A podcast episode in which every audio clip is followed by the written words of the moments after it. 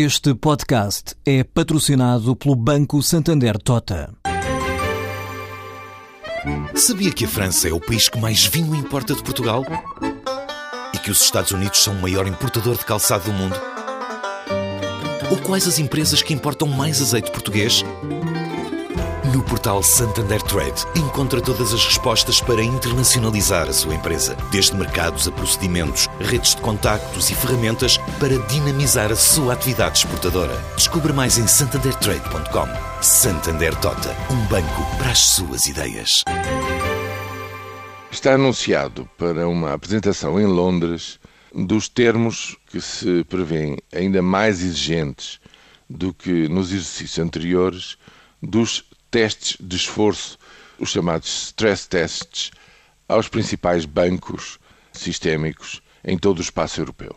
Desta vez, a entidade que os promove é o Banco Central Europeu, que é a entidade, a nova entidade de supervisão no quadro da União Bancária que está eh, passo a passo a ser construída na Europa, nomeadamente na zona euro, e se chama a atenção só para este anúncio que vai ser feito e que depois se traduz nos tais testes ao longo deste ano, nomeadamente na segunda metade deste ano, pelo seguinte, é que estamos justamente no ano da graça 2014 e tudo começou quando se verificou, a partir de agosto de 2007, que a banca tinha muito lixo hipervalorizado eh, nos seus ativos. Quer dizer, isto já vai em quase sete anos.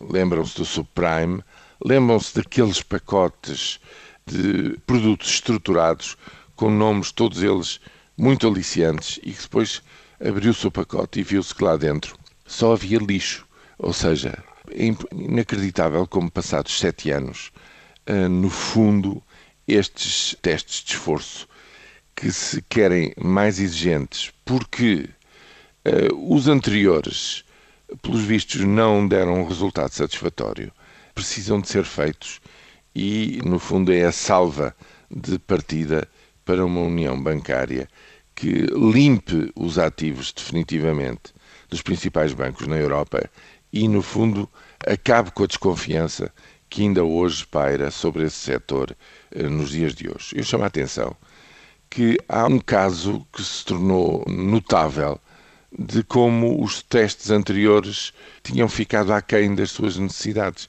Foi o caso espanhol. Embora esses testes tivessem detectado algumas fragilidades que foram que o governo tentou atacar imediatamente, não deram a dimensão da crise iminente que pairava sobre o setor bancário em Espanha e que levou até àquele programa especial de financiamento só da banca, eh, que entretanto já foi encerrado em fins do ano passado. Encerrado com êxito. Portanto, espera-se que desta vez os resultados sejam mais rigorosos e mais fiáveis e, sobretudo, que deem a confiança que, passados sete anos, pelos vistos, os mercados ainda não têm na banca, na principal banca na Europa.